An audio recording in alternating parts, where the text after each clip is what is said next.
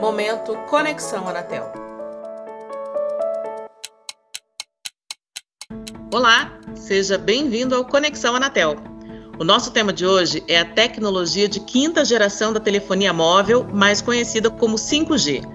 No final de setembro, a Anatel aprovou o edital do leilão de 5G, documento que reúne as regras para essa que vai ser a maior licitação de espectro da história da agência. Mas você sabe para que serve o espectro e como funciona um leilão desses? Tem ideia de como vai ser essa licitação da Anatel? Bom, hoje a gente vai contar o passo a passo desse processo e o nosso convidado é o Abraão Balbino, superintendente de competição da Anatel e presidente da Comissão Especial de Licitação. Tudo bem, Abraão? Seja bem-vindo. Oi, Laura, tudo bem com você? Muito prazer estar aqui com todos vocês e está falando um pouquinho sobre esse assunto. Ótimo. Abraão, vamos começar do começo. Para que, que serve o espectro e por que a Anatel precisa fazer essa licitação? Não tem espectro para todas as empresas interessadas? Bem, para eu responder essa sua pergunta, a gente precisa entender o que, que é o espectro e por que, que ele é importante para as telecomunicações. O espectro é, nada mais é, é, nada mais são do que avenidas é, aonde a gente pode inserir sinais de comunicação e esses sinais chegarem a diferentes usuários. Então, é pelo espectro que eu, os sinais de, de, de televisão são transmitidos, é pelo espectro que os sinais de telefonia móvel são transmitidos, é pelo espectro que o rádio, aquele rádio que a gente escuta, é transmitido, é pelo espectro que a gente consegue, é, por exemplo, receber um sinal via satélite. Enfim, o espectro, ele, para cada faixa de radiofrequência, eu tenho um tamanho é, de espectro relacionado. É, a cada nova geração de telefonia, a cada evolução tecnológica, eu preciso de um espectro específico para trafegar aquela nova tecnologia.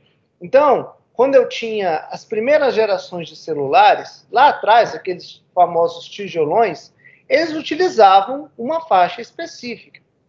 Depois veio o celular de segunda geração, o de terceira geração, o de quarta geração e agora o de quinta geração. E para cada geração eu tenho faixas de frequências específicas é, no espectro, as quais podem é, é, a partir do momento que eu leiloar essas faixas e empresas adquirirem essas faixas, elas podem ser utilizadas para prestação de serviços.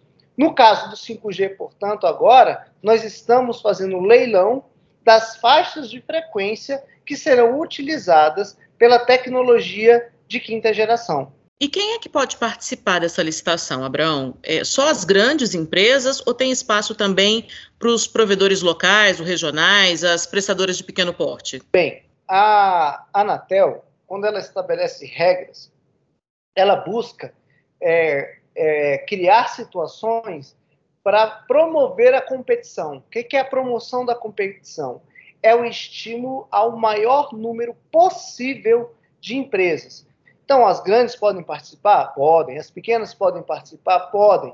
No entanto, existem limites. Existe um limite máximo de espectro que as empresas podem adquirir para evitar, por exemplo, um monopólio.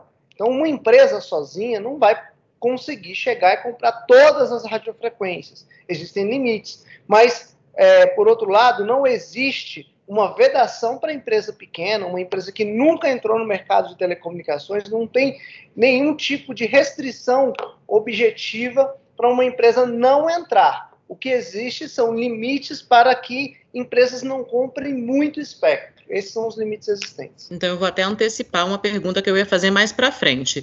É, a Anatel está estruturando essa licitação, são quatro faixas de frequência, né? 700 MHz, 2,3 GHz, 3,5 GHz e 26 GHz. É, a mesma empresa, ela pode dar lance para comprar lotes em todas essas faixas? Pode, pode. Os limites que eu mencionei, eles são limites por faixa. Então, por exemplo, se eu comprei bastante da faixa de 3.5 GHz, isso não me impede de comprar na faixa de 700 MHz. Agora, eu não posso comprar toda a faixa de 3.5 GHz, por conta dos limites que eu mencionei. Então, os limites são por faixas de frequência. Eu tenho, como você mencionou, quatro faixas: a faixa de 700, a faixa de 2.3, a faixa de 3.5 e a faixa de 26. Tem como a gente explicar para o leigo como é que foi feita a divisão dessas quatro faixas em lotes? O que, que são os tais lotes, esses pedacinhos que a Anatel vai vender? Bem, como você falou, os lotes são lotes mesmo, são pedacinhos de radiofrequência que você vende. Esses pedacinhos eles são divididos tanto por tamanho quanto por área geográfica. E a forma em que nós utilizamos para fazer essa distribuição de lotes, como eu falei, ela visa é, é, dois objetivos. O primeiro, maximizar a venda de lotes, ou seja, vender o máximo possível de radiofrequências e, ao mesmo tempo, estimular o máximo possível a participação de muitas empresas, ou seja, eu não quero concentrar espectro, quero vender muito espectro e de forma bastante é, pulverizada. Então, nós, pra, de acordo com o perfil de negócio, a demanda e características econômicas de cada faixa, a gente desenvolveu um modelo para cada faixa. Por exemplo, a faixa de 700 MHz, ela inicialmente vai ser vendida como um lote nacional. Por quê? Porque nós temos a expectativa de uma nova empresa entrando nacionalmente é, nessa faixa. Caso nós não vendamos essa faixa nacionalmente, nós vamos dividi-la ao meio e fazer essa licitação de, é, em dois lotes.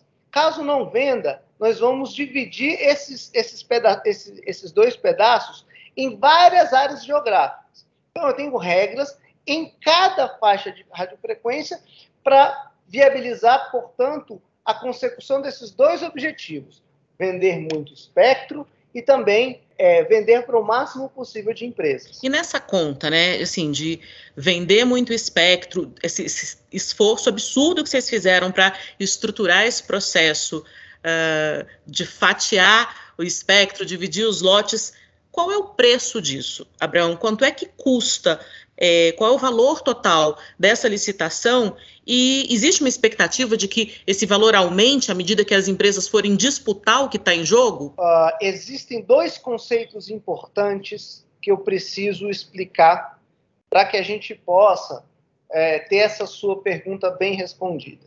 A primeira questão é: a, nós buscamos entender qual que é o valor do espectro, quanto que ele vale. Existem técnicas e mecanismos para a gente estimar quanto que vale todas essas faixas que a gente está licitando. Se a gente for olhar, depois de mais de dois anos de trabalho, de estudo, pesquisa e, ao mesmo tempo, análise dos nossos técnicos, nós concluímos, após a aprovação do Tribunal de Contas da União, que todas essas faixas somadas, elas valem cerca de 50 bilhões de reais. Então, nós estamos falando de um valor econômico é, do edital da ordem de 50 bilhões. Naturalmente, que isso é o mínimo que nós entendemos que valem essas faixas. Menos do que isso, a gente entende que não vale a pena licitar. Então, o valor econômico dessas faixas de frequência, todas elas somadas, é de cerca de 50 bilhões de reais. Só que se nós fizéssemos este leilão simplesmente é, com o cunho de arrecadar esse dinheiro, a gente entende que isso não seria o melhor caminho para a nossa sociedade, porque nós teríamos simplesmente a arrecadação de um dinheiro que iria para o tesouro e esse dinheiro não seria necessariamente utilizado para telecomunicações. Então, o que, que nós entendemos? Ok, o espectro vale 50 bilhões de reais, esse é o mínimo que eu espero receber em termos de valor econômico para isso. Só que ao invés de eu receber isso em dinheiro, não é mais fácil a gente trocar esses 50 bilhões por novas obrigações de investimento em redes para que os, os consumidores recebessem infraestrutura de telecomunicações em áreas não rentáveis? Por exemplo, numa área lá do interior do Nordeste ou na região amazônica ou, por exemplo, numa estrada que não tem cobertura. Então, o que, que nós desenvolvemos? Um modelo em que este valor de 50 bilhões ele será convertido em compromissos. Por isso que nós dissemos que esse edital é um edital não arrecadatório. Daí, o que, que acontece? Nós desenvolvemos várias obrigações. O que, que são obrigações? São compromissos de infraestrutura que uma empresa, se não fosse obrigada de fazer, ela não faria. Então, por exemplo, é fácil dizer que uma empresa vai colocar 5G aqui em Brasília, mas dizer que ela vai colocar 5G numa cidade do interior, não há garantias. Na verdade, dificilmente isso vai acontecer. Então, o que, é que nós desenvolvemos? Nós desenvolvemos um mecanismo e estimamos que cerca de 90% destes 50 bilhões de reais vai virar, vão virar obrigações. Obrigações de cobertura. Então, o que nós devemos arrecadar em termos financeiros é algo como menos do que 5 bilhões de reais. E os restantes, os mais de 45 bilhões de reais, vão virar o quê? Novas obrigações de cobertura. E aí, este preço mínimo, que é o que, o que elas vão pagar em cash, em dinheiro, em torno de 5 bilhões, este valor pode subir de acordo com os lances que as empresas vão dar para cada um dos lotes. Então, por exemplo, se o preço mínimo de uma determinada faixa for 100, a empresa A oferta 120, a B 130, a C 140 e por aí vai. Então, o mínimo que nós esperamos arrecadar em dinheiro é cerca de 10% do valor econômico total, que é algo entre 4 e 5 bilhões de reais, que deve ser, portanto, o valor é que será, nós temos, usamos um termo técnico chamado de bid, que será o que? O valor que será bidado pelas empresas que farão os lances nessa licitação. Muita informação, mas eu, a gente entendeu, eu acho, como é que funciona, é, como é que a Manatel estruturou, e agora a gente entra no rito mesmo do leilão. É, no dia 27 de outubro, as empresas entregam os documentos de habilitação. A primeira sessão de abertura e julgamento das propostas de preço acontece no dia 4. O que, que acontece nessa, nessa sessão, Abraão? A Anatel avalia toda a documentação de todos os lotes de uma vez ou vai por partes? Então, vai faixa por faixa, lote por lote, terminou um, começa o outro. Como é que funciona? O que é interessante é que assim, um leilão desse tamanho, como você falou no início, nós estamos diante da, daquela que é a maior licitação de espectro da história do Brasil e uma das maiores é, não duvido nem de ser a maior em termos de quantidade de espectro que já foi realizada no mundo. Certamente uma das maiores. E um leilão desse tamanho, é, ele é, é bastante complexo para você operacionalizar. Se a gente for olhar, nós estamos falando de cerca de 140 lotes. Então, nós estamos vendendo toda essa quantidade de radiofrequência em cerca de 140 lotes. Para que a gente consiga organizar e realizar com todo o rigor formal técnico, com todas as garantias jurídicas e, ao mesmo tempo, com toda a transparência que algo desse tamanho exige, nós dividimos a licitação em duas etapas. A primeira etapa é a chamada sessão de entrega dos documentos e de é, credenciamento dos proponentes. Nessa primeira sessão, os proponentes vêm à Anatel, se credenciam, apresentam documentação, sua documentação como procurações, como é, é, é, documentos de identificação para fins de credenciamento. Então, eles são credenciados e registrados. Em conjunto, eles vão trazer todas as suas propostas de preço e as garantias econômicas que essas propostas de preço têm. Por quê? A gente não quer que aventureiros venham simplesmente para bagunçar o processo. Ele tem que trazer uma, um instrumento de garantia de que a proposta que ele vai fazer está assegurada. Então, a primeira sessão ela tem como objetivo este processo de credenciamento e, ao mesmo tempo, de entrega de todos esses documentos. Após essa sessão, essa primeira sessão acontece no dia 27 de é, outubro, aqui no edifício sede da Anatel. Após essa primeira sessão, o que, que nós vamos fazer? Analisar toda essa documentação que foi entregue e analisar se de fato essas empresas que vieram como proponentes estão habilitadas a participar do leilão. Então, nós vamos ficar uma semana analisando essa documentação. Se a empresa tem regularidade fiscal, se a empresa está devidamente representada, se existem coligações e relações corporativas entre as empresas, nós queremos que venham empresas independentes. O que, que são empresas independentes? Eu não posso vir como uma empresa e uma outra pessoa vir como uma empresa que também é minha. As empresas elas precisam ser independentes, elas precisam ter fazer parte de grupos econômicos distintos.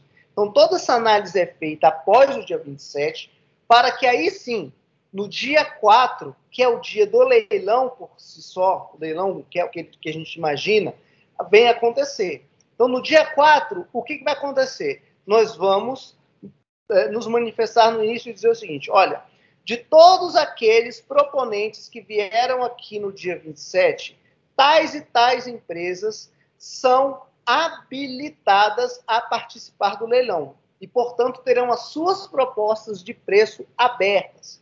Então, na sessão do dia 4, o que, que nós teremos? A abertura dessas propostas de preço, lote a lote. Então, a gente abre lote A1, aí a gente vai pegar todas as propostas do lote A1 e vamos fazer o leilão do lote A1.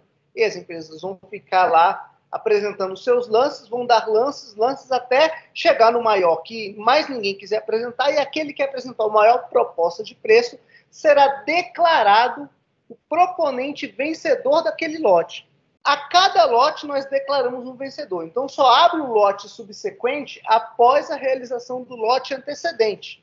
Então nós vamos fazer isso para todos os lotes. Obviamente nós estamos falando que são 140 lotes. A gente imagina que pode ser que não consigamos é, realizar todo esse processo no dia 4. Pode ser que a gente adrende para o dia 5 e por aí vai, dia 6. E aí a gente vai seguindo o processo até que todos os lotes tenham sido é, licitados e que é o que a gente deseja, arrematados. E só para esclarecer, Abraão, você falou de que as empresas apresentam garantias. É, essas garantias significam que elas uh, apresentam documentos para mostrar que elas têm é, essa estrutura financeira para arcar com, com o que elas para comprar o, o espectro, ou elas têm que fazer algum tipo de depósito? O edital é, ele estabelece um conjunto de possibilidades é, de garantias. As empresas podem apresentar uma carta fiança, elas podem apresentar um seguro, elas podem é, apresentar é, é, a, outros tipos de, de instrumentos é, garantizadores. Existe toda um, uma, uma, dentro do mercado financeiro, uma estrutura existente para esse tipo de operação sendo que algumas delas existe isso que você mencionou. Um banco para me dar o seguro, é, por exemplo, a minha proposta é um milhão de reais.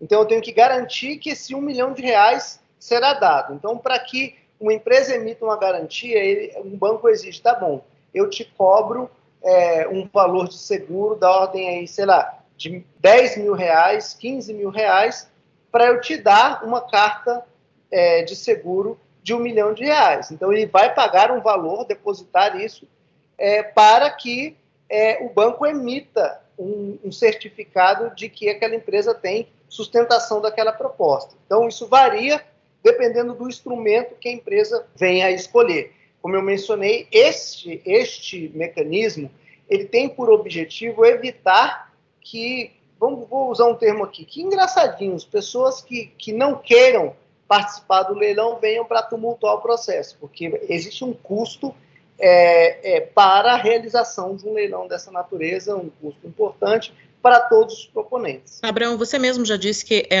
assim, são 140 lotes, é, é, impossível fazer isso tudo no dia 4, pode se estender para o dia 5. É, depois que termina a licitação desses 140 lotes, você declarou qual foi a vencedora proponente que apresentou o maior lance termina? Ou ainda tem uma, uma, fase seguinte onde vocês vão avaliar mais coisas? Ainda acontece mais o quê? É, existem vários procedimentos após a licitação. O primeiro procedimento é que nós vamos avaliar, após a declaração de todos os vencedores, verificar se houve ágio. O que, que é ágio? Né? O lote, o preço mínimo do lote era 100 e a empresa apresentou 120, o vencedor apresentou uma proposta de 120.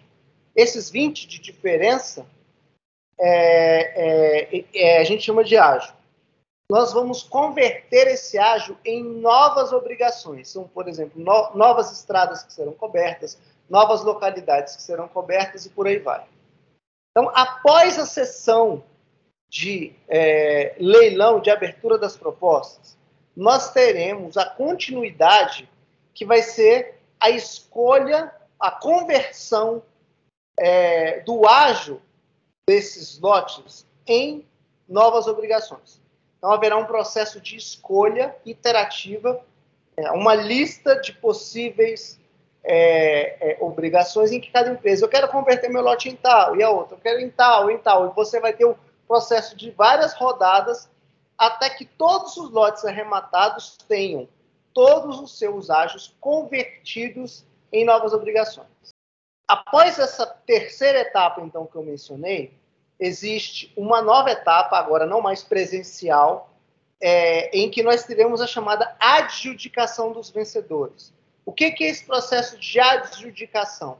Nós vamos pegar e é, é, identificar todos os vencedores e dizer: olha, esse vencedor de fato está tudo certo com ele, ele está apto, a proposta é legal, todos os compromissos foram corretos, e aí o conselho diretor vai homologar essa adjudicação. O que é essa homologação? É um carimbo de chancela. Olha, a Comissão Especial de Licitação fez tudo corretamente, todos os procedimentos, e agora todos os vencedores estão homologados. Aí, a partir dessa homologação, nós vamos para a última etapa, que é a convocação desses vencedores para assinar os termos de autorização e pagar, naturalmente, os boletos com aquilo que foi, de fato, definido como a, a, a, o pagamento pelas radiofrequências e aí, portanto, a assinatura, ou seja, a contratualização de todo este processo, que é o que nós imaginamos que deve acontecer no mês de dezembro desse ano. Ou seja, todo esse processo que começa no dia 27, que começa no dia 27 de outubro, se estende até meados de dezembro, isso ainda é incerto porque existem etapas com um tempo incerto, mas a gente, pelo nosso cronograma, acredita que até no final desse ano, todos os termos de autorização estarão assinados. Abraão, quando a gente vê todo mundo aqui que está nos ouvindo, com certeza já viu algum filme em que aparece um leilão de arte e ganha quem dá o maior lance. E aí tem lá o leiloeiro que bate o martelo. Na licitação, você vai bater esse martelo ao final de cada lote ou é o conselho diretor que, na hora que adjudica, bate o martelo? Quando é que a gente vai é, ver bater o martelo? De fato, o martelo simbolicamente, ele é batido na sessão. Então, a gente pode dizer que o leiloeiro é o presidente da sessão do leilão. Então, nesse caso, a figura do leiloeiro vai ser, vai ser da minha pessoa lá no dia. Mas a validade jurídica ao final, não que os processos intermediários não tenham validade, eles têm validade, mas a homologação final cabe ao conselho, mas ele não tem a figura da batida do martelo. A batida do martelo ela acontece sim, no momento da licitação que você bate o martelo em cada um dos lotes. Para a gente terminar, eu vou retomar um termo que você falou em algum momento dessa nossa conversa, e essa é para todo mundo que está nos ouvindo sair desse podcast afiado com um termo técnico na ponta da língua para se exibir para os amigos. Explica para a gente o que, que é bidar. O que, que significa quando a gente ouve que tal empresa está bidando? O que, que isso significa, Abraão? a empresa está bidando quando ela está apresentando lances de preço para um lote. Então, ela está bidando, é, eu estou oferecendo, eu, eu dou 100 reais, eu dou 150 reais, eu dou 200 reais. Este é o ato de bidar, é o ato de apresentar uma proposta de preço para um determinado lote. Eu vou adotar isso para a vida, vou falar que estou bidando muita coisa de agora em diante. Abraão, super obrigada pela nossa conversa, foi muito esclarecedor, uma aula de verdade. Eu tenho certeza de que a partir desse nosso bate-papo vai ser muito mais fácil acompanhar cada etapa do leilão de 5G. Fica à vontade, por favor, para se despedir dos nossos ouvintes. Obrigado, Laura. Gostaria de agradecer a todos aqueles que estão ouvindo esse podcast. É, de fato, nós estamos falando de um marco para as telecomunicações brasileiras. É o maior leilão de telecomunicações já realizado no Brasil. Eu me sinto muito privilegiado em estar participando de todo este processo desde o início, estar presidindo é, essa, essa licitação.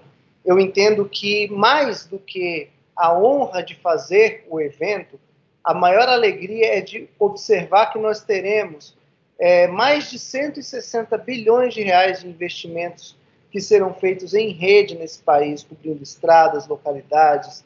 É, nós teremos toda uma nova infraestrutura de telecomunicações que esperamos que vai estar disponível para os nossos é, cidadãos, todo o cronograma da licitação. Então, para mim, é muito prazeroso esse processo e estar aqui com vocês é extremamente importante para nós, porque nós podemos traduzir toda essa tecnicidade e comunicar isso com a sociedade, de modo que eu agradeço muito a oportunidade, parabenizo a toda a iniciativa de estar realizando esse podcast e podem contar comigo para futuras é, discussões aqui. Muito obrigado.